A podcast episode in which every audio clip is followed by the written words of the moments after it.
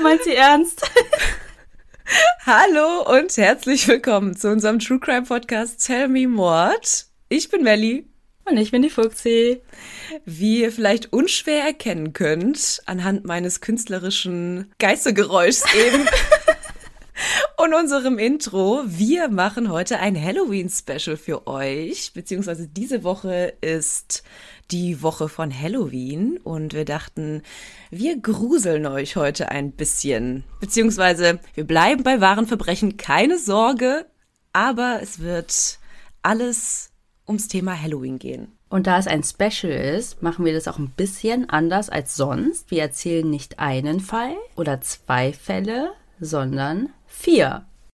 Genau, also ihr könnt euch freuen. Wir haben keine Ahnung, wie lang die Folge heute wird, aber ihr könnt euch auf vier Fälle freuen. Heißt, ihr könnt das auch in Etappen hören. Vielleicht habt ihr dann die ganze Woche etwas von uns. Und ich würde sagen, wir starten einfach mal direkt. Fuchsi, willst du anfangen? Ja, dann mache ich das mal und dann wechseln wir uns einfach ab. Also, der erste Fall, von dem ich euch heute erzählen möchte, handelt von dem achtjährigen Timothy O'Brien. Timothy lebt mit seinen Eltern Ronald und Danine und seiner Schwester Elizabeth in Deer Park in der Nähe von Pasadena in Texas. Es ist der 31. Oktober 1974. Wie jedes Jahr zieht Timothy mit seiner Schwester, seinem Vater, zwei Nachbarskindern und deren Vater durch die Nachbarschaft und sie sammeln gemeinsam Süßigkeiten, also Trick or Treat oder in Deutschland Süßes oder Saures. Sie kommen an einem Haus vorbei und klingeln aber es öffnet keiner. Die Kinder werden ungeduldig und laufen zum nächsten Haus, während Ronald O'Brien, also der Vater, zurückbleibt. Kurze Zeit später holt er die Gruppe wieder ein und holt fünf 53 Zentimeter lange Pixie-Sticks hervor. Also es sind diese langen, dünnen Papierstangen mit weißem Pulver gefüllt. Ja, diese Brausestangen.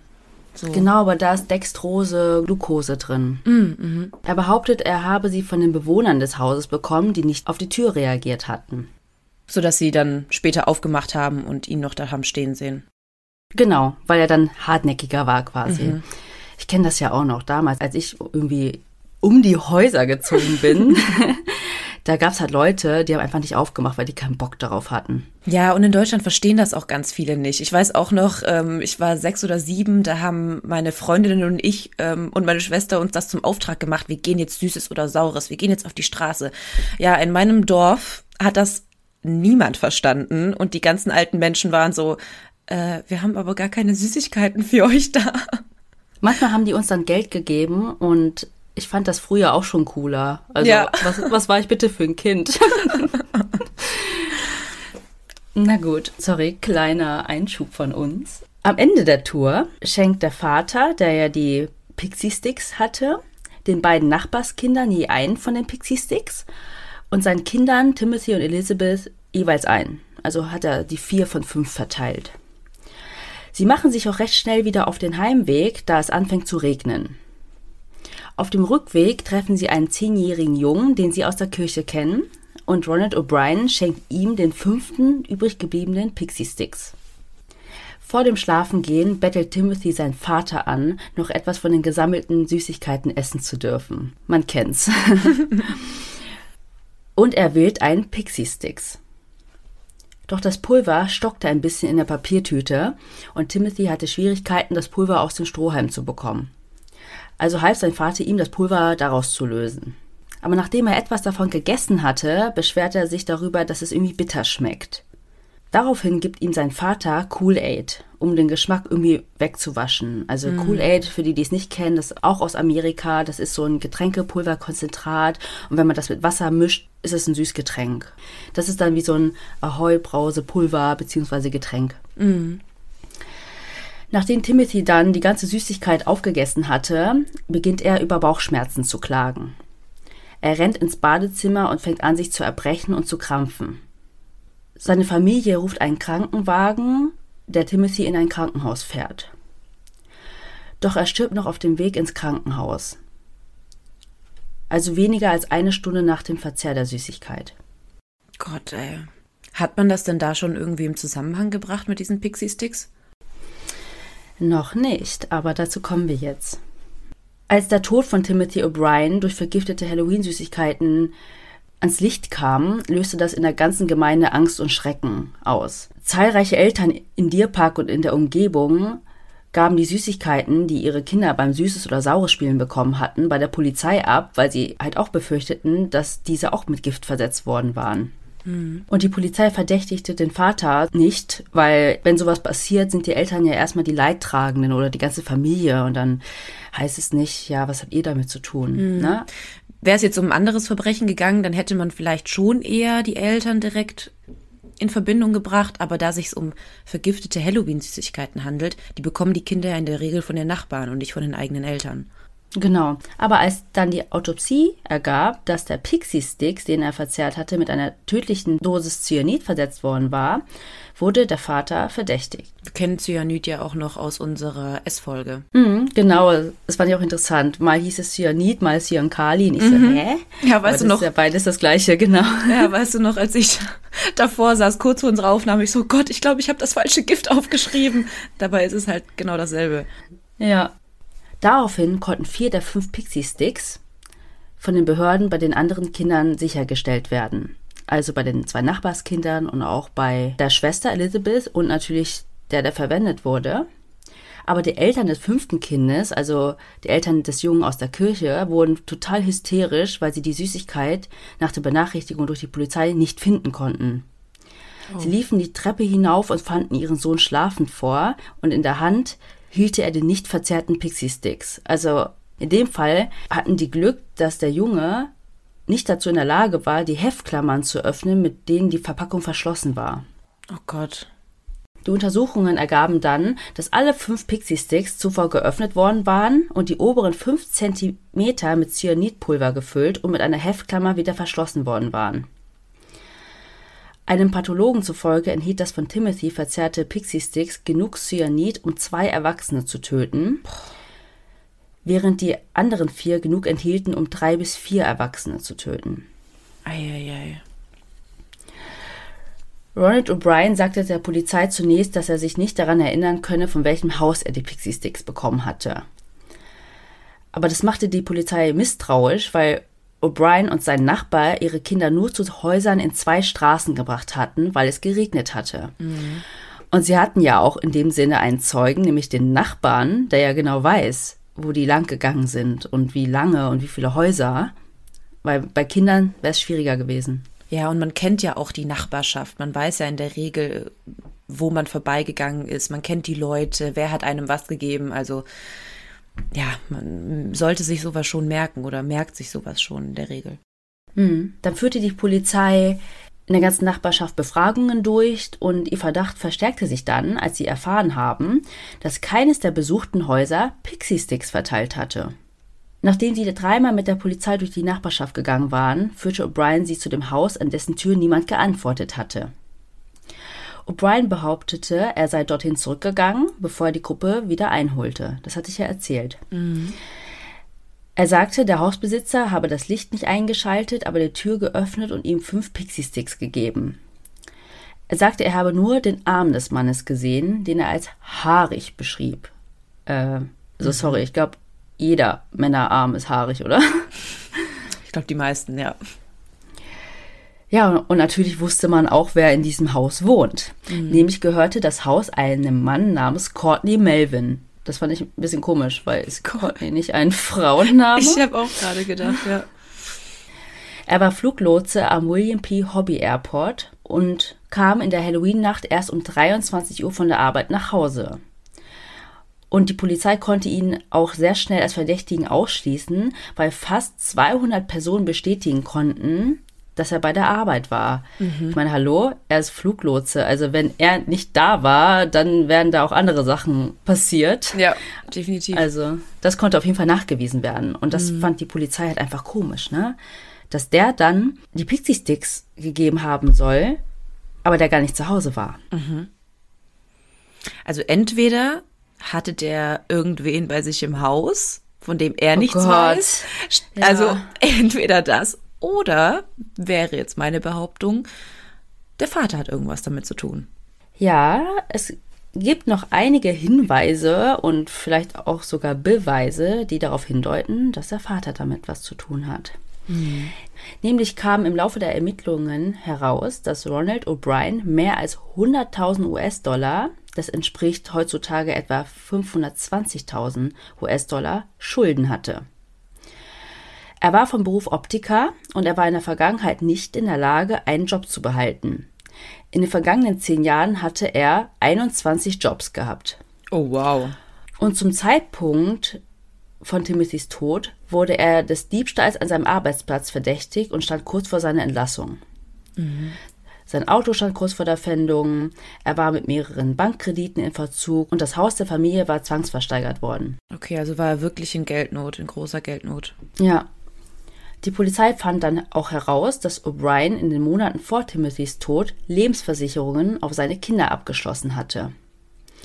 Im Januar 1974, also im gleichen Jahr, hatte er Lebensversicherungen im Wert von 10.000 Dollar, das entspricht heutzutage 52.000 Dollar, auf seine beiden Kinder abgeschlossen.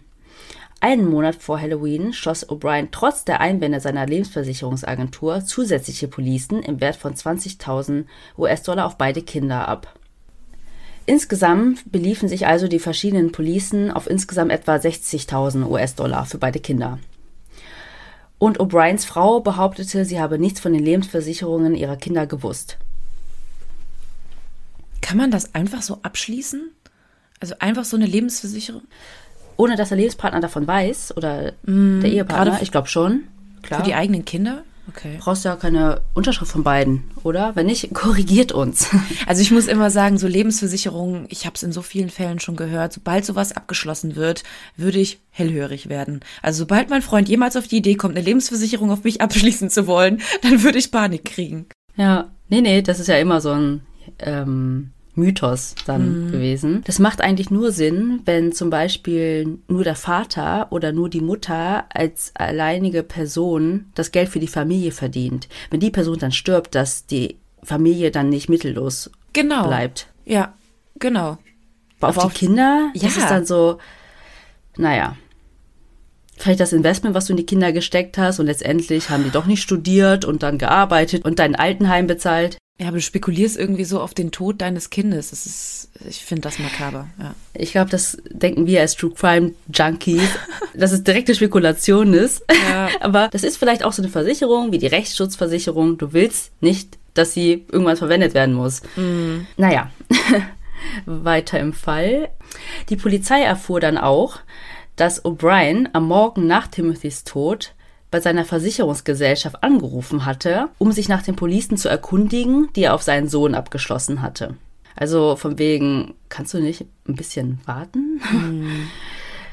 Und als die Polizei dann auch noch erfuhr, dass O'Brien kurz vor Halloween ein Chemielager in Houston aufgesucht hatte, um Cyanid zu kaufen, also er verließ den Laden dann wieder, weil er erfahren hatte, dass die kleinste verfügbare Menge 5 Pfund betrug, begann die Polizei dann zu vermuten, dass Ronald O'Brien die Süßigkeit mit Gift versetzt hatte. Fünf Um Pfund? Das ist doch ziemlich viel, oder? Ja, also die kleinste verfügbare. Ah, jetzt habe ich es verstanden. Okay, er muss also große Mengen am, abnehmen. Ist noch früh am Morgen, sorry Leute. Hä, und wenn die Pixie-Sticks nur 5 cm befüllt worden sind? Hat Melly jetzt bei ihren Rechenschieber rausgeholt. so einen halben Sack Mehl. Ähm, also, wo war ich stehen geblieben? Oh Leute, ich muss kurz was sagen, vielleicht hört ihr das sogar. Ich habe hier im Bad nebenan so einen Luftschacht und das zieht da gerade so durch. Das klingt auch so ein bisschen Halloween-mäßig, aber ich weiß nicht, ob ihr das hört. Ich lasse es mal drin. Das versetzt uns in die richtige Stimmung. Genau, dann hat die Polizei vermutet, dass er die Süßigkeiten mit Gift versetzt hatte, um seine Kinder zu töten und ihre Versicherungspolicen einzutreiben. Und warum hat er dann den anderen Kindern auch diese Pixie-Sticks gegeben? Ja, man glaubte halt, dass er das gemacht hat, um sein Verbrechen irgendwie zu vertuschen. Dass es nicht gezielt dann nur seine beiden Kinder waren, sondern halt quasi mehrere Kinder in der Nachbarschaft. dass vielleicht irgendein Mensch das irgendwie toll fand, da Kinder leiden zu sehen oder so. Mm, mm, so wie es Menschen gibt, die ja auch gerne irgendwie Tiere vergiften auf der Straße. Ja. Genau. Oh, Hundehasser zum Beispiel. Wollen wir Ja. gar nicht mit anfangen. Genau. Und daraufhin befragt die Polizei O'Brien nochmal, aber er beteuerte seine Unschuld. Und obwohl die Polizei nie herausfand, wann oder wo O'Brien das Gift gekauft hatte, wurde er am 5. November 1974 wegen des Mordes an Timothy verhaftet. Also es ist gerade mal eine Woche nach der Tat oder nach dem Vorfall. Er wurde in einem Fall wegen Mordes und in vier Fällen wegen versuchten Mordes angeklagt. O'Brien bekannte sich in allen fünf Anklagepunkten für nicht schuldig. Und sein Prozess begann am 5. Mai 1975 in Houston, Texas. Während des Prozesses sagte ein Chemiker, der O'Brien kannte, aus, dass O'Brien ihn im Sommer 1973, also das Jahr zuvor, kontaktiert und nach Cyanid gefragt habe und wie viel davon tödlich sei. Boah, so auffällig. Da gab es ja kein Google. Du Ja, musstest dich äh, wirklich durchfragen. oder in die Bibliothek gehen. Ähm, Also so hast du so oder so hast du Beweise. Entweder fragst du jemanden, der als Zeuge aussagen kann, oder du hast unsere berühmten Google-Suchanfragen. hm, genau. Und ein Verkäufer von Chemikalien sagte ebenfalls aus, dass O'Brien ihn gefragt habe, wie man Cyanid kaufen könne.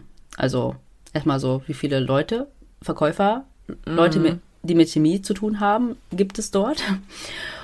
Und Freunde und Kollegen sagten aus, dass O'Brien in den Monaten vor Timothys Tod ein ungewöhnliches Interesse an Cyanid gezeigt hat und darüber gesprochen hat, wie viel es brauche, um einen Menschen zu töten. So, haha, so weißt du beim Barbecue, was meinst du? Naja, wenn er ein True Crime Junkie war, dann kann ich es verstehen, weil ich glaube, meine Google-Suchanfragen dürfte man sich auch nicht durchlesen und auch unsere Gespräche sollte man manchmal nicht aufnehmen. Ist echt so. Wo ich gestern nur nach Süßigkeiten gegoogelt habe, um mir die Bilder rauszusuchen. ähm, zudem sagen O'Briens Schwägerin und Schwager aus, dass er am Tag von Timothys Beerdigung davon sprach, das Geld aus der Versicherungspolice für einen langen Urlaub und andere Anschaffungen zu verwenden. Wie kann man denn, nachdem dein Sohn gestorben ist, solche Sätze droppen? Ja, vor allem auf der Beerdigung. Ja. Und interessant fand ich auch, dass er anscheinend das mit den Schulden auch vertuscht hat. Das wusste ja anscheinend keiner. Das hätte Okay. er ja damit irgendwie die Schulden zurückgezahlt oder Ja. das gesagt, statt zu sagen, ich fahre jetzt in langen Urlaub und Mhm. schaff mir jetzt eine neue Waschmaschine an oder wie. Ne?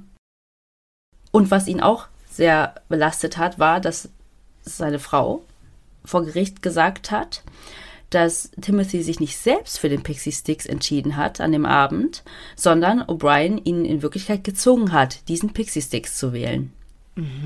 Weil der wollte ja vorm Schlafengehen irgendwas essen und er hat ja total viel gesammelt. ja, ja.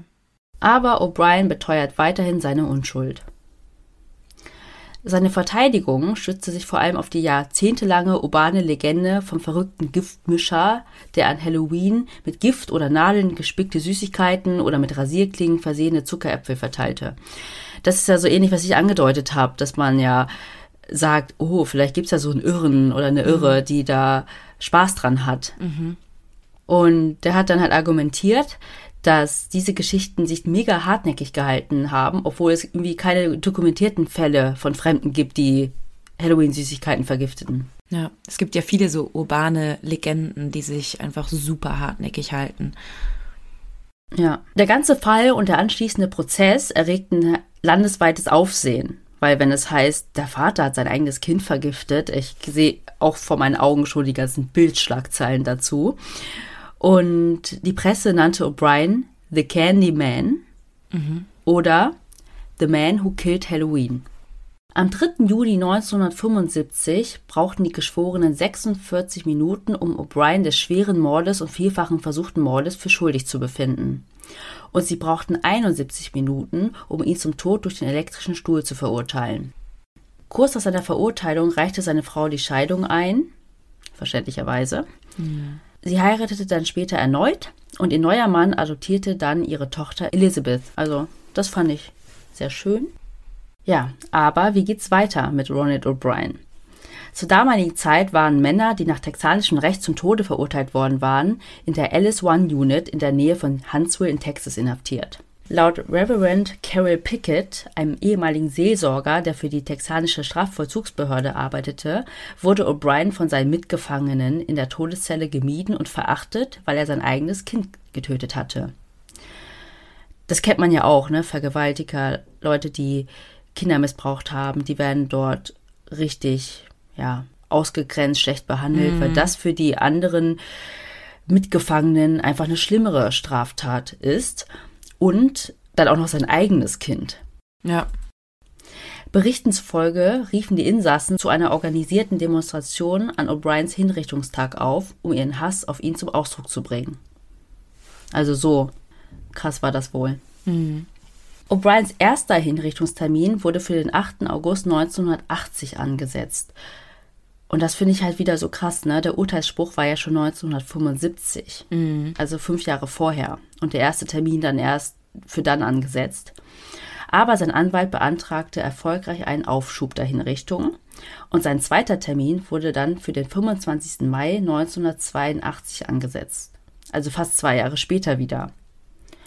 Aber auch dieser Termin wurde wieder verschoben. Und der Richter setzte einen dritten Hinrichtungstermin für den 31. Oktober 1982 an. Und das war der achte Jahrestag des ja. Verbrechens. Und er bot sogar an, O'Brien persönlich in die Todeskammer zu fahren. Okay, crazy. Also von wegen, damit das auch wirklich jetzt passiert. Mhm. Ne? Und dass es dann nicht heißt, äh, man kennt es, der Transporter war zu klein oder er wollte noch sein Pullover mitnehmen, sondern du. Man kennt ich, es. Ja, man kennt das war beim Fall JFK so, Leute, falls mm. ihr mhm. da reinheulen wollt. Fall P. ähm, voll gespoilert. Aber das ist eigentlich kein richtiger Spoiler. So. Und tatsächlich sollte das dann das erste Mal sein, dass in Texas ein Häftling durch die Giftspritze hingerichtet wird. Also in dem Urteil war es ja eigentlich so, dass er durch den elektrischen Stuhl hingerichtet werden sollte. Aber ich meine, es ist so viel Zeit vergangen, dass sich das auch geändert hatte. Aber der oberste Gerichtshof verschob den Termin erneut, um O'Brien die Möglichkeit zu geben, Berufung einzulegen und ein neues Verfahren zu beantragen. Dann wurde ein vierter Termin für den 31. März 1984 angesetzt, also wieder anderthalb Jahre später. Mhm. Also ich finde es so krass, ne, wie die dann einfach zurück in den Todestrakt gehen. Und du weißt ja, ja was passiert mit dir, ja, ne? Ja. Aber ich habe mal gehört von Leuten, die im Todestrakt sind und deren Hinrichtungstermine auch immer weiter nach hinten verschoben wurden. Also die haben das auch immer wieder beantragt. Und dann wurden die gefragt, ja, warum? Wollen sie nicht, dass es einfach irgendwann mal ein Ende hat? Und dann meinten die, nein, der Wunsch zu leben ist noch größer als der Wunsch, dass das endlich aufhört also man kann es irgendwo schon verstehen. Man hat vielleicht auch die Hoffnung, dass man irgendwie vielleicht doch da wieder rauskommt, weil es, mhm. Äh, keine Ahnung, Verbot der Todesstrafe dann gibt in dem Bundesstaat und dass alle Haftstrafen dann in eine lebenslange Haftstrafe umgewandelt werden.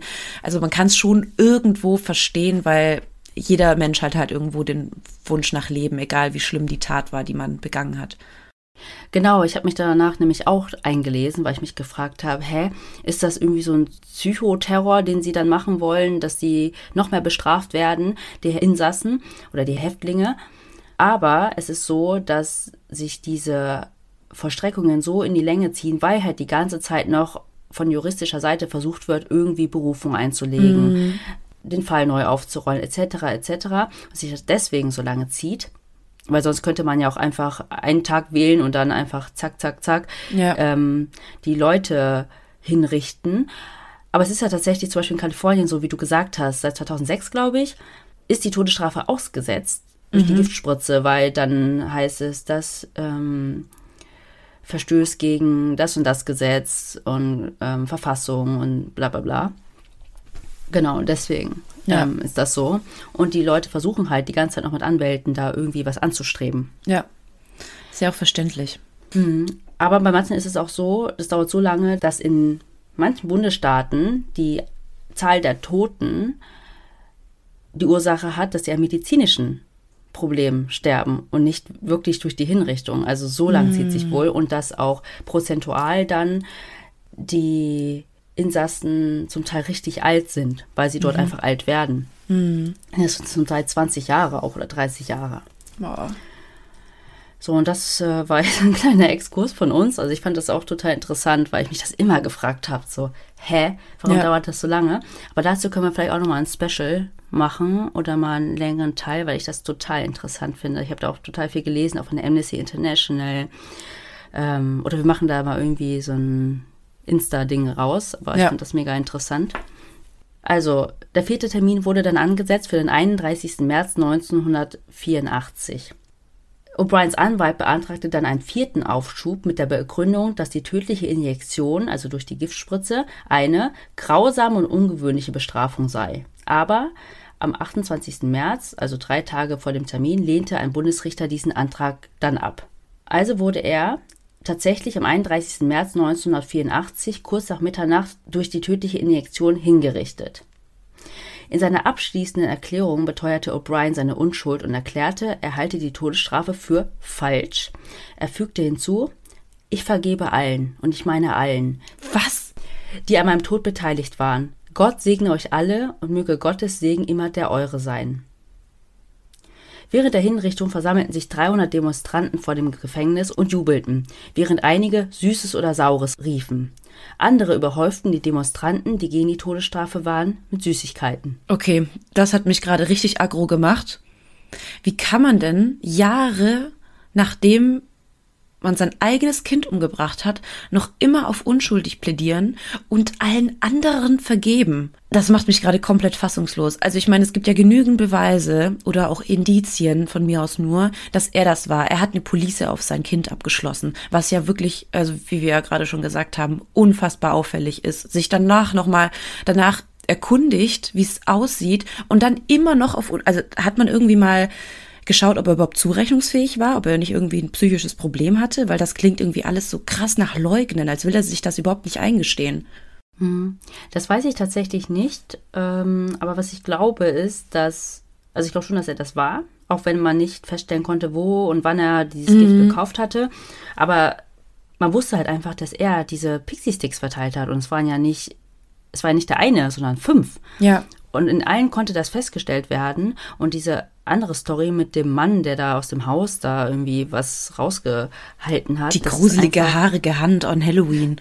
Genau, das ist einfach total unlogisch. Ja. Ja, und ich glaube, der wollte einfach wieder rauskommen. Und da sagst du nicht, du bist schuldig. Aber wenn du schon da irgendwie sitzt und die Spritze dir fast in den Arm geschossen wird, keine Ahnung, ich will mir die Situation gar nicht vorstellen, ich will mich da auch überhaupt nicht hineinversetzen. Aber wenn ich es versuchen würde, dann würde ich für mich denken, ich kann mit einem guten Gewissen gehen, in Anführungsstrichen, wenn ich die Wahrheit gesagt habe. Aber man weiß es nicht. Also. Hat da bestimmt auch ein bisschen was mit Narzissmus dann auch wieder zu tun. Ja, ob man sich eingestehen kann oder nicht. Ja, krass. Ich habe meinem Freund gestern Abend auch noch diesen Fall vorgetragen und er hat am Ende gesagt, wie kann man nur sein eigenes Kind töten? Und dann habe ich gesagt, ja, er hatte halt voll die Schulden, wollte aber weitersprechen. Er guckt mich so an, ja und? und ich meinte, nee, das soll jetzt keine Entschuldigung sein. Ich wollte nur so ein bisschen erklären, was seine Beweggründe waren. Ja, aber er hat halt voll die Schulden, ne? Also sorry. Okay, ich würde mir mal Gedanken machen. Mhm. Nee, okay, ähm, Finde ich äh, gut, dass du den Fall gemacht hast. Also wir haben uns ja natürlich auch abgesprochen, wie immer. Und äh, den Fall kennen ja auch bestimmt schon viele. Ich kannte den Fall auch, weil das irgendwie so der Halloween-Horrorfall ist überhaupt. Also es ist wirklich diese Horrorvorstellung von ganz vielen Eltern. Und das ist halt einfach der lebende Beweis, dass sowas tatsächlich passieren kann. Gut, in dem Fall war es jetzt kein anonymer Fremder, der die Kinder vergiftet hat, sondern tatsächlich der eigene Vater, was die Sache noch grausamer macht. Ja, definitiv. Yeah. Ja, aber dein Fall ist jetzt super lang geworden. Ich habe jetzt voll das schlechte Gewissen. So, okay, Leute, ihr müsst euch jetzt mit Nein, meinem abfinden. Aber ähm, die lieben es. Wir kriegen doch auch Nachrichten, die sagen, bitte entschuldigt euch nicht dafür. Das ist richtig, richtig cool. Nee, ich meine, weil meine jetzt nicht so lang werden, aber. Ach so. Ich dachte jetzt mal die Folge. Äh, tell me more, drei Stunden. okay. Nee, dann komme ich jetzt einfach mal zu meinem Fall. Und zwar erzähle ich euch heute den Fall über die Familie Liski. Und wie bei dir begann natürlich alles an Halloween. Und zwar am Halloween-Morgen 2010. Dann nämlich ging der 16-jährige Devin Griffin nach Hause. Er wohnte in Columbus im US-Bundesstaat Ohio. Und dort lebte er mit seiner 46-jährigen Mutter Susan Liskey und seinem Stiefvater William Liskey. Seine Eltern waren geschieden und sein Stiefvater brachte ebenfalls einen Sohn mit in die Ehe, den 24-jährigen William. Also er heißt genauso wie sein Vater, aber er wurde von allen BJ genannt. Also er hieß William BJ Liskey. Devin hatte auch noch einen älteren Bruder, der auch noch zu Hause wohnte, der 23-jährige Derek. Alle zusammen lebten in einem Einfamilienhaus, in einer sehr ruhigen Wohngegend und eigentlich war alles sehr harmonisch. Die Familie lebte sehr gut miteinander, obwohl die Söhne ja auch alle schon relativ alt waren und man auch denken könnte, dass es da vielleicht irgendwie Streitigkeiten gab, aber das gab es so offensichtlich nicht. War ja voll die Patchwork-Familie dann, ne? Genau, ja. Also Devin kam am Halloween-Morgen 2010 nach Hause, nachdem er die Nacht bei seinem Vater verbracht hatte. Morgens war er auch noch in der Kirche, also er war regelmäßiger Kirchengänger und kam dann nach dem Kirchenbesuch heim. Da er mit 16 Jahren schon zu alt war, um durch die Nachbarschaft zu ziehen und Trick or Treat oder Süßes oder Saures zu spielen, ging er nach Hause. Er war auch noch ein bisschen zu jung, um auf eine der ganzen Halloween-Partys zu gehen und beschloss dann einfach den Abend oder den Tag damit zu verbringen, Videospiele zu spielen. Es vergingen dann ein paar Stunden, bis Devin dann irgendwann bemerkte, dass es sehr leise zu Hause war. Er hörte weder etwas von seinem älteren Bruder Derek noch irgendwie von seinem Stiefvater. Es gab auch kein Geräusch aus der Küche von seiner Mutter, wie sie am Kochen war, wie es normalerweise üblich war. Aber da er gerade so am Videospielen war, war er auch ein bisschen zu faul aufzustehen und zu gucken, was die machten. Vielleicht waren sie auch irgendwie außer Haus Besorgungen machen also machte er sich nicht große Gedanken. Nach ein paar Stunden dann, nachdem er immer noch nichts gehört hatte, dachte er so ein bisschen drüber nach. Ihm fiel auf, dass ihm niemand aus seiner Familie begrüßt hatte, was eigentlich schon ungewöhnlich war. Also eigentlich war immer jemand zu Hause. Und ich für meinen Teil hätte wahrscheinlich beim Nachhausekommen erstmal gerufen, hallo, ich bin da. Und wenn niemand geantwortet hätte, wäre ich entweder tatsächlich auch wie er auf sein Zimmer gegangen, in dem Glauben, alle wären irgendwie Besorgungen machen oder außer Haus. Oder ich wäre auf die Suche gegangen, weil ich mit irgendwem hätte reden wollen. Deshalb ging dann auch er gegen 13.30 Uhr durchs Haus und schaute, ob sich irgendwo seine Mutter und sein Stiefvater aufhalten. Als er dann von Zimmer zu Zimmer ging, kam es ihm alles ein bisschen seltsam vor. Schließlich blieb er dann vor dem Elternschlafzimmer stehen, klopfte erstmal vorsichtig an die Tür, aber niemand öffnete. Es kam auch kein Geräusch aus dem Inneren. Er klopfte wieder und es kam wieder kein Geräusch und da er sicher gehen wollte, machte er die Tür auf und sah, dass sich seine Mutter und sein Stiefvater im Bett aufhielten. Dann wollte er erst wieder rückwärts rausgehen. ja, wahrscheinlich. Aber die beiden bewegten sich nicht. Also er ging davon aus, dass sie vielleicht einen Mittagsschlaf machen würden. Die Decke der beiden war bis über den Kopf gezogen, also man konnte nicht die Gesichter der beiden sehen. Also fing er an, mit ihnen zu sprechen, um sie zu wecken. Er fragte zuerst, wann es Essen geben würde, und darauf kam keine Antwort. Daraufhin ging er dann etwas näher. Er sprach etwas lauter, aber wieder keine Antwort. Er fand das irgendwie sehr merkwürdig, weil sich seine Eltern nie tagsüber zum Mittagsschlaf legten. Sie waren sehr aktive Leute. Wie gesagt, seine Mutter machte meistens Mittagessen oder schon mal Abendessen und es gab immer was zu tun, also dass sie sich tagsüber hinlegten, war nicht üblich. Er ging dann noch näher und stand dann unmittelbar neben dem Bett, neben der Seite seiner Mutter. Er rief sie wieder, wieder kam keine Antwort, und schließlich rüttelte er an ihr. Und normalerweise würde man denken, schreckt die Person dann auf, mhm. doch es bewegte sich keiner. Als Devin dann die Decke etwas wegziehen wollte, um zu sehen, ob es seiner Mutter gut ging, merkte er schon, dass sie merkwürdig an ihr und an dem Bett klebte, also kleben blieb. Mhm. Versuchte es dann etwas stärker und als er die Decke zur Seite nahm, sah er, dass das Kissen vollkommen mit Blut bedeckt war. Nicht nur das Kissen, die Matratze, die Decke und auch seine Eltern. Daher das Kleben oder wie? Mm. Im ersten Moment dachte Devin, dass es sich um einen extrem makaberen Halloween-Streich handeln würde. Manchmal spielten sie sich nämlich solche Streiche an Halloween und er tat es wirklich für eine Sekunde als Streich ab. Doch als er sah, dass seine beiden Eltern komplett mit Blut bedeckt waren und sich keiner von den beiden regte, wusste er, dass es kein Streich war und die beiden tot waren. Devin war total schockiert.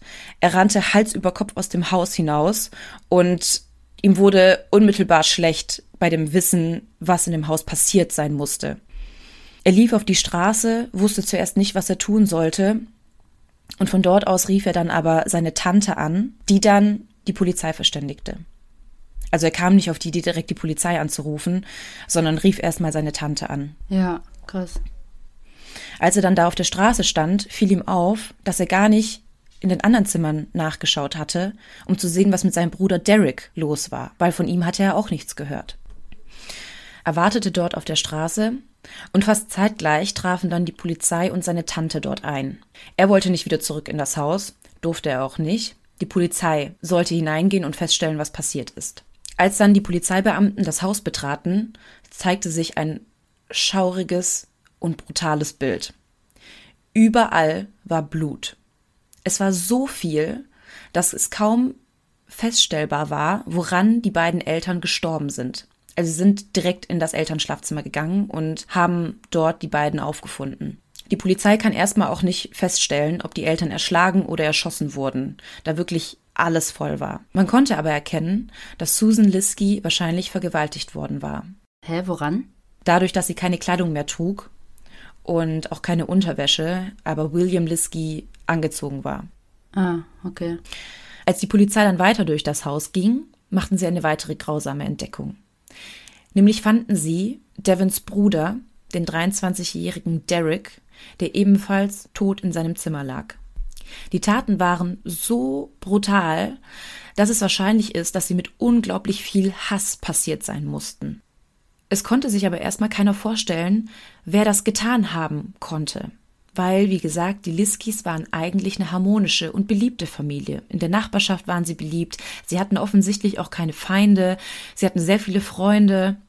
Und obwohl sie eine Patchwork-Familie waren, hatten sie relativ wenig Drama. Und auch Derek war sehr beliebt. Also auch bei ihm konnten sich offensichtlich keine Feinde im Bekanntenkreis finden. Er war Sportler, er hatte sehr viele Freunde, er hatte ähm, ein sehr reges Privatleben und man konnte sich bei ihm auch nicht vorstellen, dass jemand ihm das angetan haben konnte. Vor allem mit dem Hass, weil wenn das irgendwie ein Raubmord war oder ein Einbruch, dann ja. Ja, dann passiert das, das eigentlich. Das ist unpersönlich. Genau, genau. Schnell stellten die Beamten aber fest, dass es jemanden im Umkreis der Familie gab, der einen Hang zu Aggressionen und Gewaltausbrüchen hatte. Und wir erinnern uns, dass William Liskey ja einen Sohn aus der ersten Ehe mitbrachte, der auch anfangs mit in dem Haus der Familie lebte. Und zwar den 24-jährigen William B.J. Liskey. Ach, der ist ausgezogen? Hattest du das gesagt? Er lebte anfangs mit der Familie in dem Haus, aber dazu kommen mhm. wir jetzt gleich, wann er dann ausgezogen ist oder wann er ausziehen musste. BJ litt nämlich an schweren psychischen Problemen seit seiner Teenagerzeit. Zudem machte ihm die Scheidung der Eltern sehr zu schaffen, genauso wie die erneute Heirat mit Susan Liskey. Also er hat sie nie wirklich als Stiefmutter akzeptiert. Er sah das so, dass Susan seine Mutter den Mann weggenommen hatte, was aber nicht der Fall war, weil sich die Eltern schon vorher haben scheiden lassen. Aber seitdem kam es immer wieder zu Streitigkeiten zwischen Susan und BJ. Mhm. Ja, vor allem, wenn die jetzt auch noch eine neue Happy Family in der Family gründen. Ne? Genau. Also ihre beiden Söhne kamen sehr gut damit klar. Beide liebten William, aber BJ konnte Susan nie wirklich akzeptieren. Susan macht es sich halt so ein bisschen zur Aufgabe, etwas Ordnung in das Leben der zwei Männer zu bringen. Und wollte BJ helfen, so ein bisschen mit seinen psychischen Problemen klarzukommen. Doch als er anfing, mit bereits 15 Jahren mit Drogen zu experimentieren, ging es mit ihm immer weiter bergab. Hm. Bei ihren ganzen Versuchen BJ zu helfen, stieß sie immer wieder auf enorme Wut. Pubertärer Teenager. Ja. 2002 wurde BJ mit 16 Jahren das erste Mal Polizei bekannt. Und zwar drohte er gegenüber seinem Vater an, dass er sich etwas antun würde. Der Vater rief aus Verzweiflung dann die Polizei an, und als diese eintrafen, griff der Jugendliche sogar die Beamten an. Daraufhin wurde er vom Jugendgericht zu Hausarrest verurteilt, aber bereits zwei Jahre später gab es einen erneuten Zwischenfall mit BJ. Auch da wurde er wieder gewalttätig gegenüber Susan und schlug sie dann sogar. Also vorher waren seine gewalttätigen Ausbrüche eher verbal, aber er wurde einfach immer aggressiver mit der Zeit, dass er sie tatsächlich sogar schlug. Im Dezember 2004 eskalierte dann die ganze Lage so sehr, dass Susan ihn sogar anzeigte. Hm. BJ hatte nämlich sie mit einer Tasse attackiert. Er hatte zuerst nach ihr geschlagen, irgendwann mit dieser Tasse nach ihr geworfen und hat ihr dann die Autoschlüssel gestohlen und das Auto entwendet. Die Anklage wegen Körperverletzung und Raub wurde allerdings fallen gelassen, weil er nicht als zurechnungsfähig galt. Aufgrund seiner psychischen Probleme, oder? Genau, ja. Hm. William war trotz allem für seinen Sohn da. Also er versuchte ihn irgendwie wieder auf die richtige Bahn zu bringen. Er sprach viel mit ihm, er lud ihn zu sich nach Hause ein, wollte irgendwie, dass BJ aus diesem Drogensumpf und aus dieser Aggression rauskam. Doch als BJ 18 Jahre alt wurde, spitzte sich die Situation zunehmend zu Hause zu. Denn er versuchte Susan dann während des Duschens zu attackieren. Also er griff sie dann handgreiflich an. Und nackt war sie ja auch. Ja. Und Susan wollte ihn nicht mehr zu Hause haben. Immer wieder gerät er dann aber auch wegen gewalttätigen Übergriffen in der Öffentlichkeit in den Fokus der Polizei, bis ihm dann 2007 eine bipolare schizoaffektive Störung diagnostiziert wurde. Also er konnte seine Emotionen einfach nicht unter Kontrolle halten. William Liskey kämpfte aber weiterhin für das Wohl seines Sohnes und er stellte einen Antrag auf die Vormundschaft. In diesem Vormundschaftsantrag stand, Herr Liskey möchte seinen Sohn beschützen und ihm die Hilfe geben, die er braucht. Er würde ihn gerne irgendwann in einer Wohneinrichtung für psychisch Erkrankte sehen. Wenn William seine Medikamente einnimmt, macht er sich wirklich gut. Doch nach einer Weile bricht er die Einnahme ab, weil er meint, dass es ihm gut gehen würde. Und dann beginnt er wieder mit dem Konsum von Alkohol und Marihuana. Doch William Liskey bekam die Vormundschaft für seinen Sohn und dadurch besserte sich die Situation erstmal wieder. Was aber jeder so ein bisschen ahnte, war, dass BJ eine tickende Zeitbombe war. Er lebte tatsächlich inzwischen in einer Einrichtung für psychisch labile Jugendliche und die Beziehung zu seinem Vater verbesserte sich langsam wieder. In der Woche vor Halloween nahm sich William dann Urlaub und die beiden wollten ein wenig Zeit miteinander verbringen also so einen Vater-Sohn-Ausflug mal wieder machen, ohne die beiden anderen Söhne, sag ich mal, Stiefsöhne, sondern er wollte wirklich BJ die Aufmerksamkeit geben, die er eigentlich auch brauchte. Dafür suchte er sich dann aber eine Aktivität aus, die vielleicht nicht ganz so ratsam ist, wenn du weißt, dass dein Sohn psychisch krank ist und eine bipolare Störung hat. Jagen und schießen. Du triffst es ganz genau. Sie gingen nämlich auf Hirschjagd. Also eine Woche lang waren sie dabei in den Wäldern unterwegs, suchten nach Hirschen und schossen sogar ein. Dabei führten die beiden sehr tiefgründige Gespräche und William versuchte wieder eine Bindung zu BJ aufzubauen. Er hatte wirklich die Hoffnung, dass ihm das helfen würde. Er erklärte ihm, dass sich Susan wirklich von ihm bedroht fühlte und er BJ gerne wieder zu Hause sehen würde, aber so wie es aktuell ist, er ihn nicht zurückholen könnte. Am 30.10., also einen Tag vor Halloween, kehrten die beiden dann von ihrem Ausflug zurück. Und eigentlich war es wegen diesen Übergriffen gegen Susan nicht üblich, dass BJ im Haus übernachten durfte, seit er ausgezogen war. Also er lebte ja eigentlich in dieser Einrichtung. Aber als sie wiederkamen, waren sie bei den Nachbarn eingeladen zu so einer Art Barbecue und dort wurde auch etwas getrunken, nicht wenig getrunken und William wollte nicht, dass sein Sohn so spät abends noch betrunken zurückfährt, sondern wollte ihn irgendwo sicher wissen. Gerade weil er wusste, dass BJ einfach psychisch krank war und durch den Alkohol sich seine Situation immer wieder verschlechterte. Ja, und wenn er noch Medikamente nimmt, kann sich das ja auch negativ auswirken, ne? Ja, genau. BJ verbrachte dann also die Nacht bei Familie Liski und gegen Mitternacht gingen alle zu Bett. Alle außer Devon, der ja bei seinem Vater schlief. Am nächsten Morgen war Devon gegen 9.30 Uhr das erste Mal im Haus der Eltern, aber nur ganz kurz, weil er sich ein frisches Hemd für die Kirche anziehen wollte. Und dabei stellte er fest, dass BJ die Nacht im Haus verbrachte. Er wusste das ja vorher nicht. Und BJ war auch der Einzige, der ihn am Morgen begrüßte. Also schon um 9.30 Uhr sah er weder seine Mutter noch seinen Stiefvater noch seinen Bruder. Hm. Devin war aber nur etwa fünf Minuten im Haus, um sich umzuziehen. Und in späteren Befragungen kam heraus, dass BJ ihm dann auch merkwürdige Fragen stellte. Er fragte so, ja, wie lange würdest du weg sein? Wann kann ich wieder mit dir rechnen? Und normalerweise hatten die beiden kein gutes Verhältnis, dass er überhaupt viel mit ihm reden würde. Hm. Devin sagte auch, dass BJ ihm fast euphorisch und glücklich vorkam. Und das war erwähnenswert, weil BJ normalerweise eher etwas bedrückt war und mürrischer und nie viel sprach. Hm. Devin ging dann in die Kirche und entdeckte ja erst Stunden später die Leichen seiner Eltern, als BJ schon weg war. Die Polizei befragte dann die Nachbarn und diese sagten aus, dass sie um 6.30 Uhr am Halloween-Morgen etwas hörten, das sich wie Schüsse anhörten. Weiter kam heraus, dass Derek, also Devons älterer Bruder, sein Handy am 30.10. um 14.02 Uhr das letzte Mal benutzte. Also kann es gut sein, dass Derek tatsächlich am 30.10., also schon einen Tag vor Halloween, ermordet wurde. Die Polizisten fanden dann auch schnell die Todesursache für Derek, und zwar wurde er mit einem Hammer erschlagen.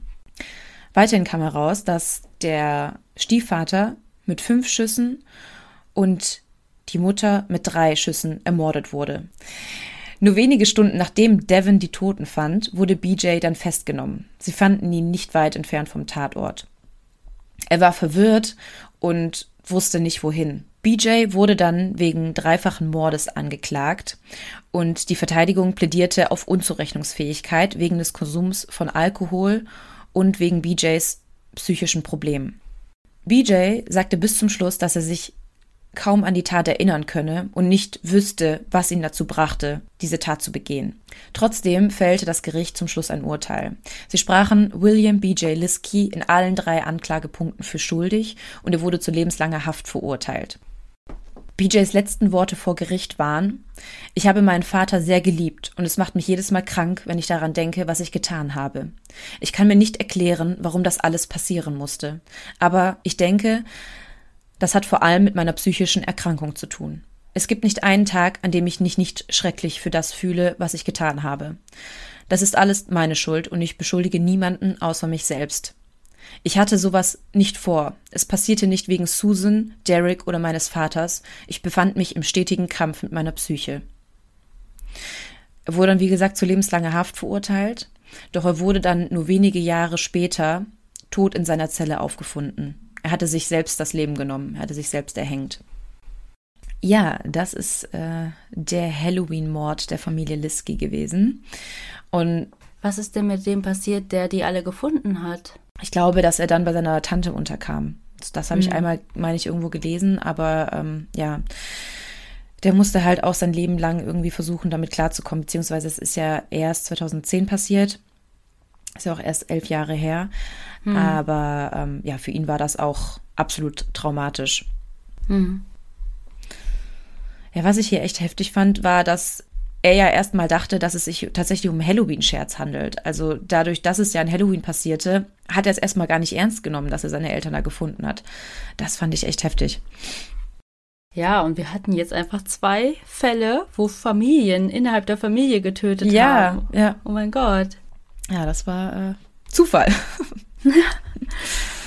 so, Leute, wir sind aber noch lange nicht am Ende. Wir haben euch ja mehr versprochen. Und in dem zweiten Fall, den ich euch heute vorstellen möchte, geht es um den japanischen Austauschschüler Yoshihiro Hattori, von Familie und Freunden auch Yoshi genannt. Und ich möchte ihn auch in diesem Fall Yoshi nennen. Yoshi wurde im japanischen Nagoya als zweites von drei Kindern geboren. Sein Vater war Ingenieur. Er war 16 Jahre alt, als er im August 1992 im Rahmen des Schüleraustauschprogramms des American Field Services, also ich glaube, das kennen viele, das ist ziemlich groß, AFS, in die Vereinigten Staaten kam.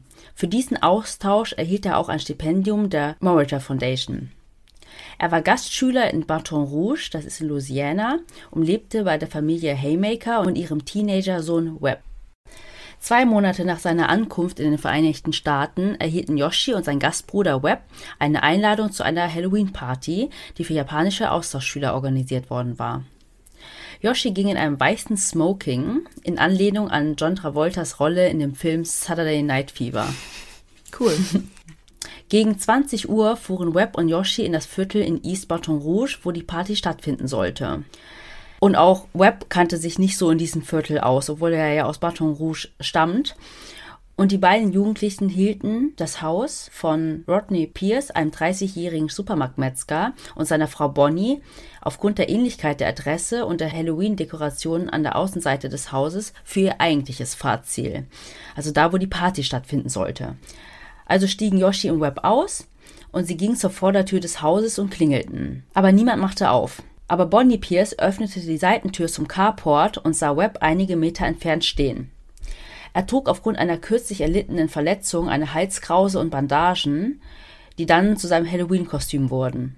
Also mega praktisch. Er versuchte dann die Frau anzusprechen, aber sie geriet in Panik, als Yoshi dann hinter der Ecke auftauchte und sich zügig auf sie zubewegte. Mhm und rief in Panik zu ihrem Mann Rodney, er solle seine Waffe holen. Draußen stellte Webb dann fest, dass er und Yoshi zum falschen Haus gekommen waren, weil man, die haben ja auch nicht mal so ein bisschen Partymusik oder sowas gehört, ne? Mhm. Sie wollten dann gerade zu ihrem Auto zurückkehren, als Rodney Pierce dann die Seitentür zum Carport öffnete und mit einem 44er Magnum Revolver bewaffnet war. Yoshi ging dann auf ihn zu und sagte, wir sind wegen der Party hier. Also das ist doch so ein bisschen, wenn man den Fall kennt oder sich ein bisschen da erkundigt hat, auch so ein Zitat. We are here for the party, mhm. hat der Yoshi gesagt.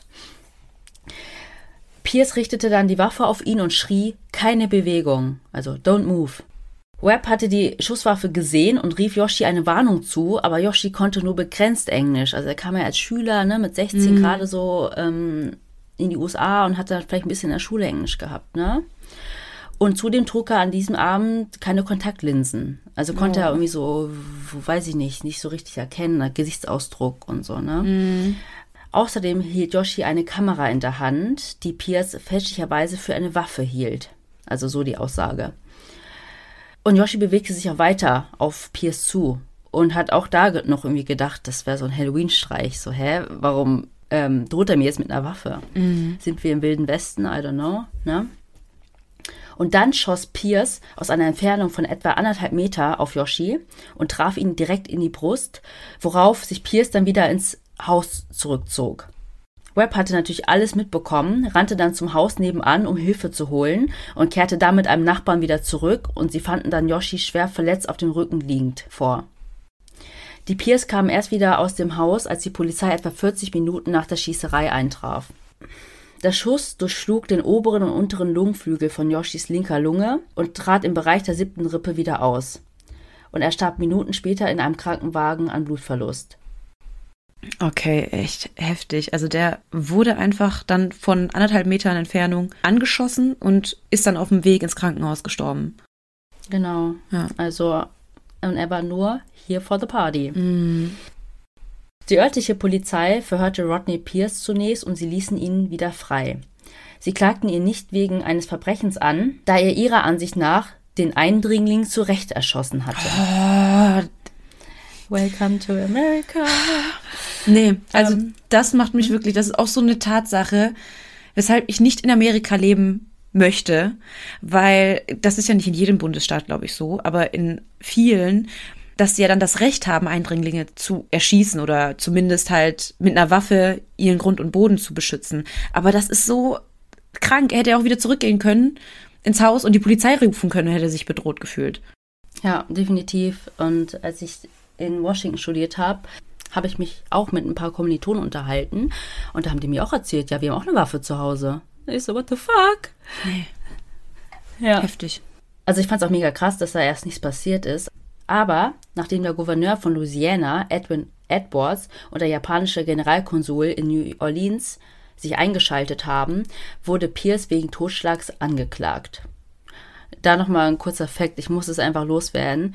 Findest du auch, Melly, dass sich Totschlag auf Englisch schlimmer anhört als Mord? Mord ist ja Homicide. Mhm. Oder, oder Murder. Und Totschlag ist einfach Manslaughter. Ich finde, das hört sich viel schlimmer an. Das hört sich echt viel schlimmer an. Das hört sich tatsächlich wie ein Horrorfilm an. Ja. Piers Verteidigung bestand in der Behauptung, Yoshi Hattori habe eine extrem ungewöhnliche Art der Fortbewegung gehabt, die jeder vernünftige Mensch furchteinflößend finden würde. Was? Und seine Verteidigung berief sich auf die Castle Doctrine, die besagt, dass die Amerikaner zur Verteidigung ihrer Häuser tödliche Mittel einsetzen dürfen. Zusätzlich betonte seine Verteidigung, dass Pierce ein Durchschnittsbürger sei, ein Mann wie die linken und rechten Nachbarn der Geschworenen. Also weißt du, kannst du dir richtig vorstellen. Ja. Gucken sie links, gucken sie rechts. Er ist einfach so Einer von ihnen gewesen, ja. durchschnittlich. Und ein Mann, der Zucker in seiner Grütze mochte. Also es übersetzt, keine Ahnung, so eine Redewendung wie a man who likes sugar in his grits. Also einfach so ein Schleckermäulchen, so ein ganz normaler, besonderer Typ. Okay, also ein Typ, der das normalerweise nicht machen würde, wenn er sich nicht wirklich bedroht fühlen würde. Genau. So wie so ein Lämmchen, also gar einer keiner Fliege was zuleide tut, so die Richtung.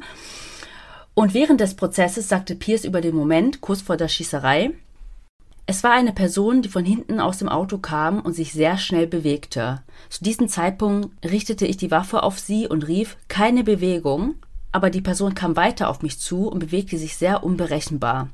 Zu diesem Zeitpunkt rief ich ihr zu, sie solle anhalten. Er tat es nicht, sondern bewegte sich weiter vorwärts. Ich erinnere mich, dass er lachte. Ich war zu Tode erschrocken. Diese Person würde nicht aufhören, sie würde mir etwas antun.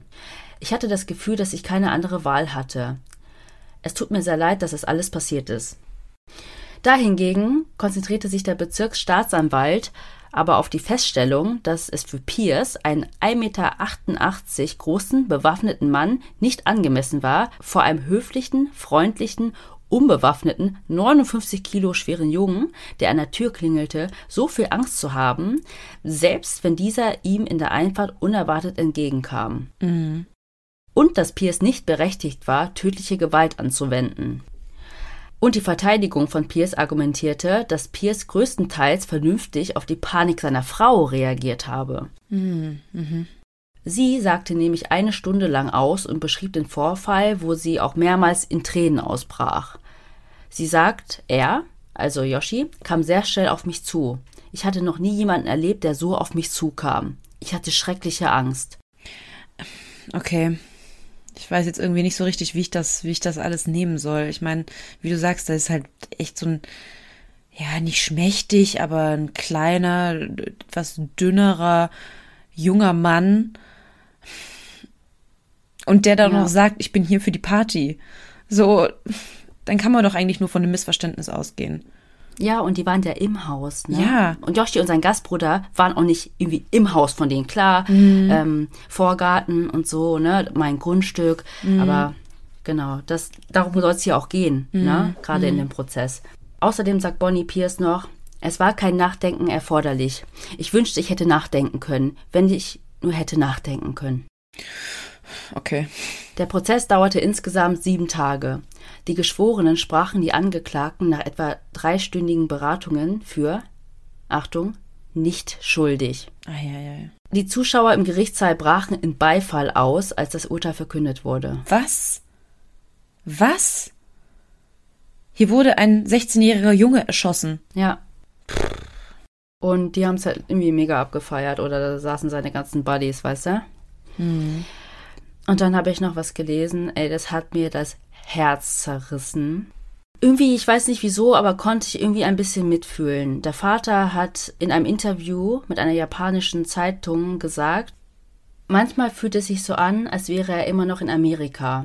Eines Tages wird er wieder nach Hause kommen, sag ich mir. Und das war, weiß ich nicht. Ich kann mir richtig vorstellen, wie das für ihn ist, weil das ist ja alles so weit weg Ja. und der war ja dann wirklich für ein Auslandsjahr dort und dann ne, siehst du den erst irgendwann später wieder, wenn du ihn nicht irgendwie einmal besuchst und Ja, das Ja. hat mir echt das Herz zerrissen. Ja, ich kann mir das auch total vorstellen, wie das für die Eltern sein muss. Aber da dreht es mir auch alles um. Ja, aber zum Glück ist das alles noch nicht ganz zu Ende. Also, was jetzt kommt, ist vielleicht ein kleiner Trost, aber holt natürlich den Yoshi nicht wieder zurück ins Leben. Nämlich gab es danach noch einen Zivilprozess. Und in dem verurteilte das Gericht Rodney Pierce zu einer Schadensersatzzahlung von 650.000 Dollar an die Eltern von Yoshi, die sie dazu verwendeten, zwei Wohltätigkeitsfonds im Namen ihres Sohnes einzurichten. Einen zur Finanzierung von US-Schülern, die Japan besuchen wollten, und einen zur Finanzierung von Organisationen, die sich für Waffenkontrolle einsetzen. Richtig so. Die Anwälte der Eltern argumentierten, so ähnlich wie wir auch gerade kurz angerissen haben, dass Rodney und Bonnie Pierce unvernünftig gehandelt hätten. Bonnie Pierce habe auf die Anwesenheit zweier Jugendlicher vor ihrem Haus überreagiert. Das Ehepaar habe sich unvernünftig verhalten, weil sie nicht miteinander kommuniziert haben, um zu vermitteln, worin genau die wahrgenommene Bedrohung bestand. Sie hätten, wie du auch schon gesagt hast, einfach wieder im Haus bleiben können oder zurückgehen können und die Polizei rufen können. Sie hätten sich geirrt, weil sie offensiv statt defensiv gehandelt haben. Und Rodney Pierce habe seine Schusswaffe zu schnell benutzt, ohne die Situation einzuschätzen, ohne irgendwie einen Warnschuss abzugeben. Ja. Und er schoss ja so, um nicht nur zu verwunden. Der hätte ja einfach ins Bein schießen können, in den Arm, stattdessen direkt frontal in die Brust. Ja. Und außerdem, das hatte ich ja auch schon gesagt, und das war ja vor Gericht auch ein Argument, hätte der viel größere Pierce den kleinen und leicht gebauten Teenager wahrscheinlich sehr leicht überwältigen können. Und Pierce hat ja behauptet, dass Yoshi sich seltsam und sehr schnell auf ihn zubewegt hat. Aber gerichtsmedizinische Beweise belegen, dass Yoshi sich sehr langsam oder gar nicht bewegte und seine Arme vom Körper entfernt waren, was darauf hindeutete, dass er keine Bedrohung darstellte. Also irgendwie, dass er seine Hände in den Taschen hatte und eine Waffe drin hatte oder sowas, ne? Hm, wahrscheinlich so die Arme weggehalten, so von wegen Stopp, Stopp, ist alles in Ordnung. Ja, also man weiß nicht so richtig, ob er das alles so gecheckt hat. Das war ja, er hat ja wohl auch gelacht, dachte, es wäre alles ein Halloween-Streich oder so. Ja, ja. Und hey, wir sind hier für die Party.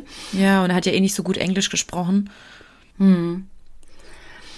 Und die Peers legten gegen das Urteil Berufung ein, doch das Berufungsgericht von Louisiana bestätigte aber die Entscheidung im Oktober 1995 und auch eine zweite Berufung wurde beim obersten Gerichtshof von Louisiana im Januar 1996 abgewiesen.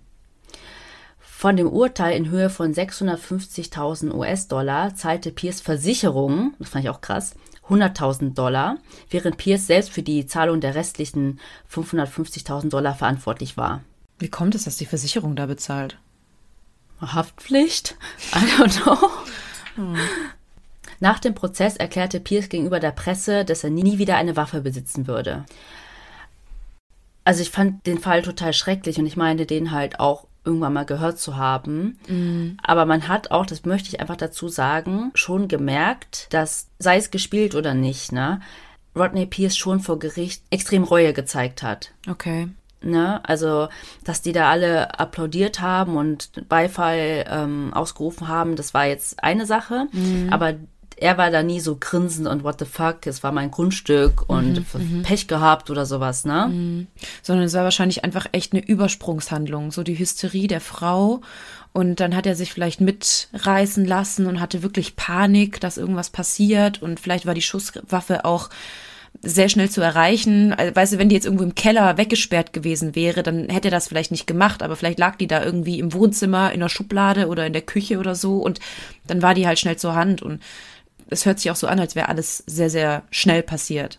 Hm, Halloween, dunkel. Ja. Also ich will das auf gar keinen Fall entschuldigen, was da passiert Nee. ist. Es war auf jeden Nee. Fall total überreagiert und nicht angemessen, weil das Ja. war jetzt nicht irgendwie, dass da jemand eingebrochen ist und seiner Frau gedroht hat mit Messer an der Kehle und so, ne? Mal übertrieben jetzt gezeichnet, aber ja, mega krass. Ähm, aber es gab tatsächlich noch eine andere positive Folge dieser ganzen Geschichte.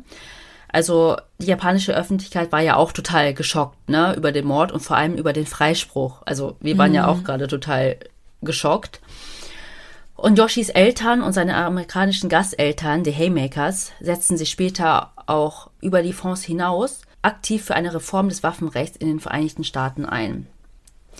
Im November 1993 trafen sie sich mit Präsident Bill Clinton und überreichten ihm eine Petition, die von 1,7 Millionen japanischen Bürgern unterzeichnet wurde, in der sie eine strengere Waffenkontrolle forderten. Und auch eine andere Petition, die von 120.000 amerikanischen Bürgern unterzeichnet wurde, wurde dem Kongress überreicht. Die Hattoris und die Haymakers unterstützten das Brady-Gesetz, das wurde ursprünglich 1991 im Repräsentantenhaus eingebracht. Das Gesetz schreibt Hintergrundüberprüfungen und eine fünftägige Wartezeit für den Kauf von Schusswaffen in den USA vor. Also so eine, ich glaube, Cool-Off. Phase oder Cool-Down-Phase nennt man das. Also von mhm. wegen, du bist da nicht fuchsteufelswild, rennst da irgendwo rein, kaufst eine Waffe, sondern hier, du kriegst sie erst in fünf Tagen Bedenkzeit. Mhm. Das Gesetz wurde dann auch am 30. November 1993 von Präsident Clinton als Brady Handgun Violence Prevention Act unterzeichnet. Und laut dem damaligen US-Botschafter in Japan hatte Yoshis Tod tatsächlich auch einen deutlichen Einfluss auf die Verabschiedung des Brady-Gesetzes gehabt. Und vielleicht noch eine positive Sache war, dass ich gelesen habe aus einer Quelle aus dem Jahr 2013, dass Rodney Pierce sein Haus und seinen Job im Supermarkt verloren hatte und nun in einem Wohnwagenpark lebt. Hm, okay. Also bei ihm ging es auch nicht so rosig weiter. Mhm. Kann man jetzt bewerten, wie man möchte. Wie vielleicht, man, ja. vielleicht sind die Eltern noch gar nicht so und so, dann haben ihm irgendwo verziehen und finden damit ihren Frieden. Aber vielleicht hatten die Pierce ja auch damit zu kämpfen. Mhm. Ich glaube, das ist tatsächlich, also wie du auch vorhin gesagt hast, man will auch seine Taten nicht entschuldigen, definitiv nicht, weil ich finde das unfassbar schrecklich und man hat ja auch schon häufiger von solchen Fällen gehört, dass zufällig oder versehentlich jemand umgebracht wurde, weil er als Einbrecher äh, galt.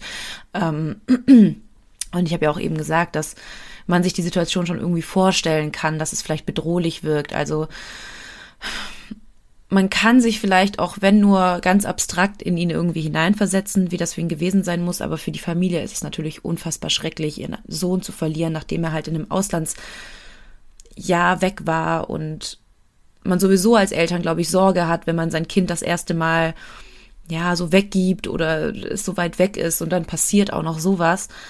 Mhm. Schrecklich, wirklich unfassbar schrecklich. Und es erinnert mich irgendwie an diesen Fall ich weiß nicht, ich krieg, ob ich noch zusammenkriege von so einem, auch einem Austauschstudenten, der in der Garage. Aus Deutschland, ne? Ja, genau. Ja, Hamburg, Diese Garage Hamburg kam der, glaube ich. Und genau. Dann, äh, er wollte aber zu seinen eigenen Gasteltern zurück und war aber bei den Nachbarn drin in der Garage. Ja, genau, genau. Und da ja. ist ja genau dasselbe passiert. Und Leute, ruft die Polizei. Und klar, es wurde da ein neues Gesetz ähm, veranlasst, aber man sieht halt, wie viel da heute noch passiert und dass Amerika einfach Vorreiter ist im Schusswaffengebrauch und Besitz. Und dass sich dahingehend halt wirklich sehr wenig tut, da einfach die Waffenlobby viel zu stark ist dort. Hm. Ja, definitiv. Ja, okay. Dann kommen wir jetzt zum letzten Fall für heute. Und das ist ein ungelöster Fall. Und damit entlässt du uns, Melly. Na super. Und damit entlasse ich euch sehr unbefriedigend, ähm, ungelöst. Das sage ich jetzt schon im Vorhinein. Vor 50 Jahren ereignete sich ein Verbrechen, das so brutal und rätselhaft war, dass es die größte Mordermittlung in den 60er Jahren in Tyneside, England ergeben hatte. Es wurden Detectives aus London herbeigeholt, um den Fall zu lösen. Der Urlaub der Polizisten wurde gestrichen und 16.000 Menschen wurden befragt. Und trotzdem bleibt es bis heute ein Rätsel, wer die pensionierte Lehrerin Catherine Lillian Armstrong an Halloween 1963 auf grausame Weise ermordet hatte. Aber was ist eigentlich passiert? Die 70-jährige Catherine Lillian Armstrong die meisten nannten sie allerdings Lillian Armstrong, war gläubige Methodistin. Also ich werde sie hier jetzt auch Lillian Armstrong nennen, weil der ganze Name einfach zu lang ist.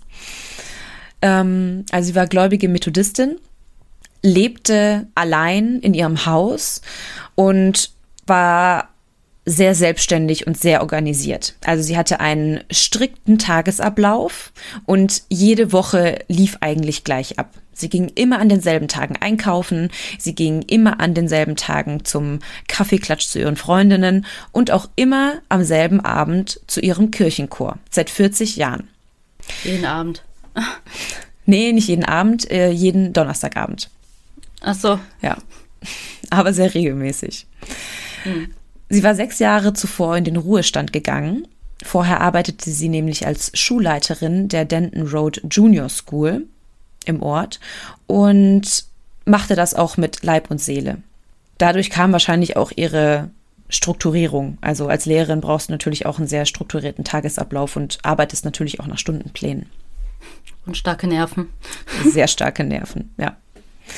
Wie gesagt, war sie regelmäßige Kirchengängerin und seit 40 Jahren ging sie zur Central Methodist Church in der Cumberland Road in Newcastle. Das war nur ein paar Straßen von ihr entfernt. Jeden Donnerstagabend ging es um 19.30 Uhr los.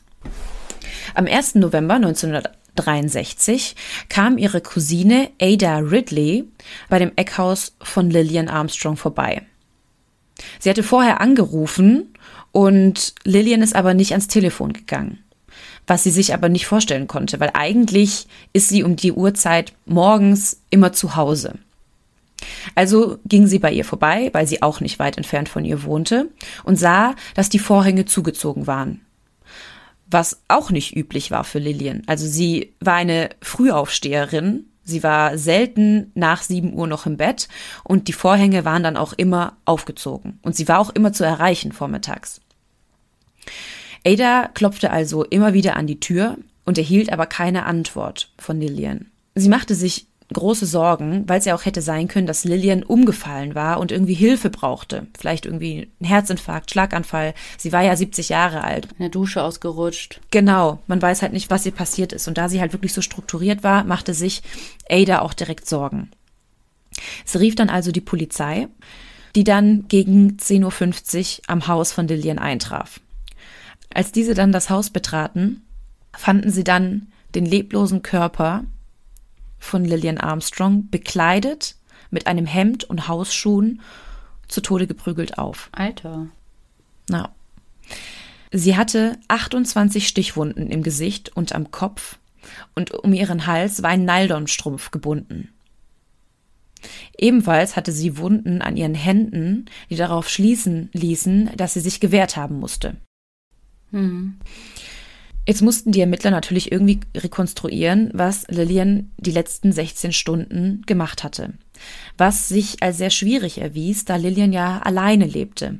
Und sie hatte jetzt auch nicht den riesen Freundeskreis, dass sie jetzt abends noch mit irgendwem telefoniert hatte. Und eigentlich wäre sie ja sowieso jeden Donnerstagabend in der Kirche.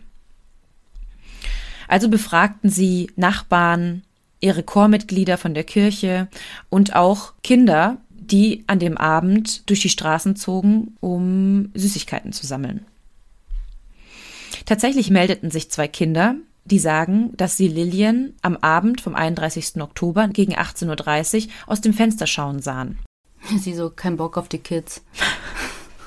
Ich mach nicht auf, guckt sie nur von innen an. Vielleicht hat sie auch einen haarigen Arm.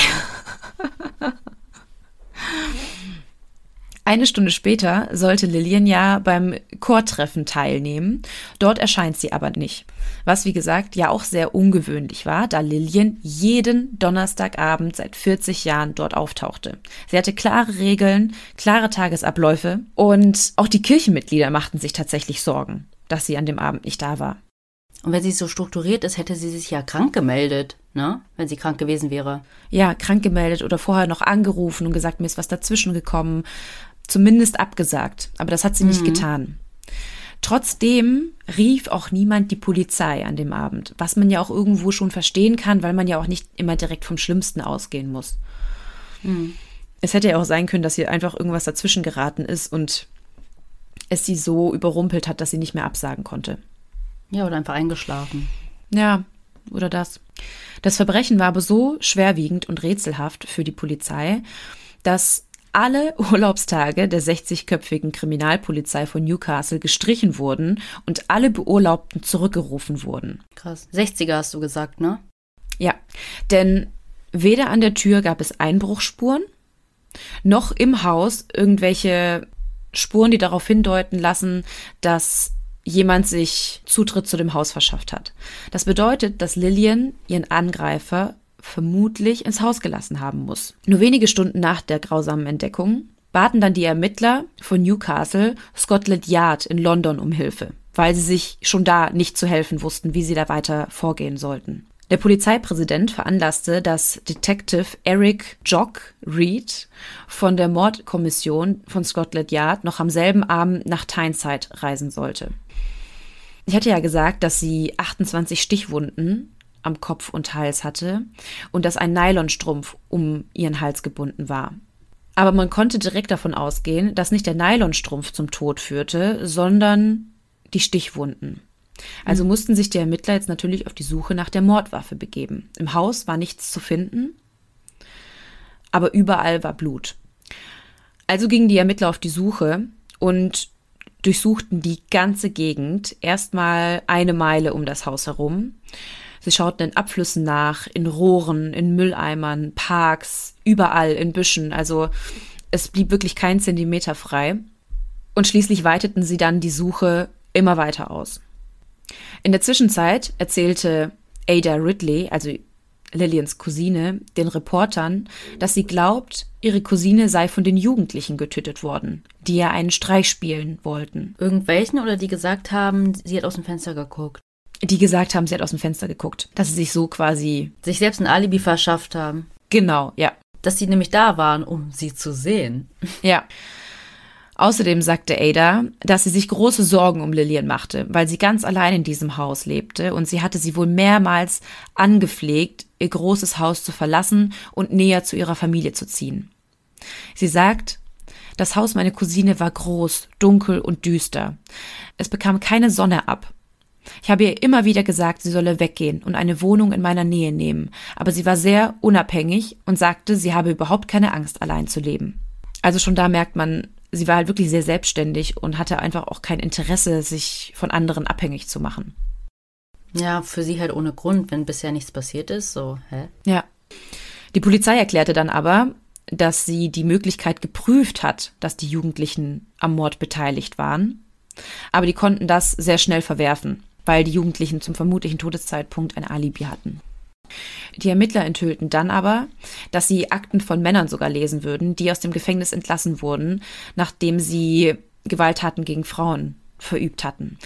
Darunter befand sich dann auch ein Mann aus South Shields, der vorher der Hauptverdächtige in einem ungelösten Mordfall auch an einer 71-jährigen Frau war, die ein Jahr zuvor in der Churchill Street an der Scotswood Road in Newcastle zu Tode geprügelt wurde. Also ähnlich wie der Fall an Lillian. Aber eine Verbindung zu diesem Mord wurde dann später auch ausgeschlossen. Am 4. November, drei Tage nach dem Auffinden der Leiche von Lillian Armstrong, wurden weitere Beamte für die Morduntersuchung und der Suche nach der Tatwaffe abgestellt. Die Ermittler versprachen, sogar die gesamte Stadt nach der Waffe zu durchsuchen. Also tatsächlich durchsuchten sie dann komplett Newcastle, um irgendwie diese Mordwaffe zu finden. Zu dem Zeitpunkt hatten dann bereits die Beamten etwa 200 Aussagen von den Bürgern entgegengenommen, aber immer noch keine Verdächtigen und auch kein Motiv für den Mord gefunden. Außerdem wurde dann in der St. Barbara's Church Hall ein Hauptquartier eingerichtet. Von dort aus sollten dann die Ermittler weiter agieren, weil sie davon ausgingen, dass es noch ein sehr langer, harter Weg sein würde, um die Mordwaffe und auch den Täter zu finden. Mhm. Die Polizei begann dann von dort aus die größten Hausdurchsuchungen, die es je in Newcastle gegeben hat, durchzuführen. Sie haben mehr als 5000 Menschen innerhalb dieser Zeit befragt und an allen Häusern im Umkreis geklopft und tatsächlich auch nach Hausdurchsuchung gefragt. Also es war einfach ein zu hoher bürokratischer Aufwand, für alles eine Hausdurchsuchung zu beantragen, weil es ja keinen triftigen Grund gab. Aber sie haben quasi auch die Nachbarn um Hilfe gebeten, weil es ja auch hätte sein können, dass der Täter irgendwie über die Gärten dann verschwunden ist. Hm, ja. Einen Monat nach dem Mordfall arbeitet noch immer ein Team von über 50 Kriminalbeamten jeden Tag mindestens 18 Stunden an dem Fall. Und bis Januar 1964 wurden insgesamt 16.000 Einwohner befragt. Sogar ein Jahr nach dem Mordfall fanden die Ermittler noch immer nichts. Und wie ich ja schon gesagt habe, der Mord ist bis heute ungelöst und es ist noch immer möglich, dass der Mörder von Catherine Lillian Armstrong unter uns weilt. Oder zumindest in Großbritannien. Natürlich, ja. Aber er könnte theoretisch noch leben. Mhm. Viele sagen aber, dass wenn die Ermittler damals anders agiert hätten, der Fall vielleicht heute aufgeklärt werden könnte. Nämlich bat der Chronicle einen pensionierten Kriminalbeamten, sich den Fall anzusehen. Nämlich war das Nigel Wilkinson, der hat 30 Jahre lang in der Polizei in der Mordkommission gearbeitet. Und er sagt, wenn die Beweise damals anders gesichert worden wären, man den Fall vielleicht heute hätte lösen können. Nämlich wurde im Haus unfassbar viel Blut gefunden und man hätte davon ausgehen können, dass das Blut nicht nur von Lillian war, sondern eventuell auch von ihrem Täter, da ja auch an ihren Händen Kratz Spuren waren und man davon ausgehen konnte, dass sie sich gewehrt hatte. Also vielleicht hätte sie ihn auch irgendwie erwischen können. Vielleicht hätte sie irgendwelche Blutspuren unter ihren Nägeln haben können. Aber da es damals keine DNA-Analysen gab, sondern nur Blutgruppen untersucht werden konnten, sammelte man das Blut nicht. Also man nahm es nicht als Beweis an. Man nahm es zwar zur Blutgruppenanalyse zu Hilfe, aber nicht, um vielleicht später noch irgendwas aus diesem Blut herausholen zu können. Ja, aber so werden ja normalerweise ältere Fälle dann auch gelöst, indem man zumindest das irgendwo konserviert hat, ne? Genau, ja. Das ging aber relativ spät auch erst los, so in den 80er Jahren, als man schon von der DNA-Analyse gehört hatte, sie aber noch nicht massentauglich wurde. Dort mhm. fing es dann an, dass man auch das Blut auch wirklich dann konservierte, damit man eventuell später was daraus extrahieren konnte. Doch in den 60er Jahren war das noch so Zukunftsmusik und das war noch so unvorstellbar genau unvorstellbar, dass man daraus irgendwas schließen kann. Nigel Williams sagt nämlich, dass es so ein rasender Angriff war, dass überall im Haus Blut gewesen sein musste. Aber es ist möglich, dass nicht alles Blut vom Opfer stammt. Denn Miss Armstrong hatte Verteidigungswunden, was sehr wichtig ist. Sie hat sich eindeutig gewehrt und es ist möglich, dass sie ihren Angreifer zum Bluten gebracht hat. Ja, es hätten Blutabstriche genommen werden können. Wären sie konserviert worden, könnte man jetzt vielleicht die DNA des Mörders daraus gewinnen. Aber selbst da wissen wir ja, dass man nicht unter allen Menschen dann die Person findet, sondern man braucht ja das Sample von den Verdächtigen. Ja. Um das abzugleichen. Genau. Aber es wurden ja so viele Leute auch befragt. Also man hätte ja damals auch schon irgendwie DNA-Proben nehmen können, hätte ja. man das gewusst. Also es ist natürlich hätte, hätte, hätte. Ähm, aber so wird jetzt halt spekuliert. Heutzutage wären außerdem auch noch die Strümpfe forensisch untersucht worden. Denn das wurde überhaupt nicht in Betracht gezogen, da halt direkt bei diesen Stichwunden davon ausgegangen ist, dass das zum Tod geführt hat. Aber es hätte ja auch sein können, dass er die ähm, Strümpfe vorher angefasst hatte und sich dort irgendwelche Partikel von ihm befanden, irgendwelche Haare oder Hautschuppen oder so. Also es hätte sich ja auch dort irgendwas befinden können oder man hätte diese Strümpfe ja auch konservieren können. Doch das wurde auch nicht mhm. getan. Also die Beweise wurden halt am Ende, obwohl so viele Ermittler daran beteiligt waren, obwohl sogar Scotland Yard daran beteiligt war, wirklich ein bisschen schlampig umgegangen. Leider. Ja. Für die war das wahrscheinlich, wie du halt gesagt hast, Zukunftsmusik und ja, wir machen jetzt das, was in unserer Macht steht gerade. Ja, ne? genau. Aber bis heute ist es der größte Mordfall und es war die größte Mordermittlung, die dort in der Gegend je durchgeführt wurde. Also, falls wir Hörer aus Newcastle haben, die Deutsch sprechen oder Deutsche, die in Newcastle leben, meldet euch. Genau, würde mich interessieren, ob ihr schon mal von dem Fall gehört habt. So, dann sind wir jetzt am Ende von unserem Halloween-Special. Willst du nicht nochmal das Geistergeräusch machen? Ich kann mal meinen Hund fragen, ob er nicht einmal hier reinjaulen möchte. Ja, dann drehen aber wieder die anderen Hörerhunde. Hörerhunde. Stimmt. Ab. Drehen die wieder durch.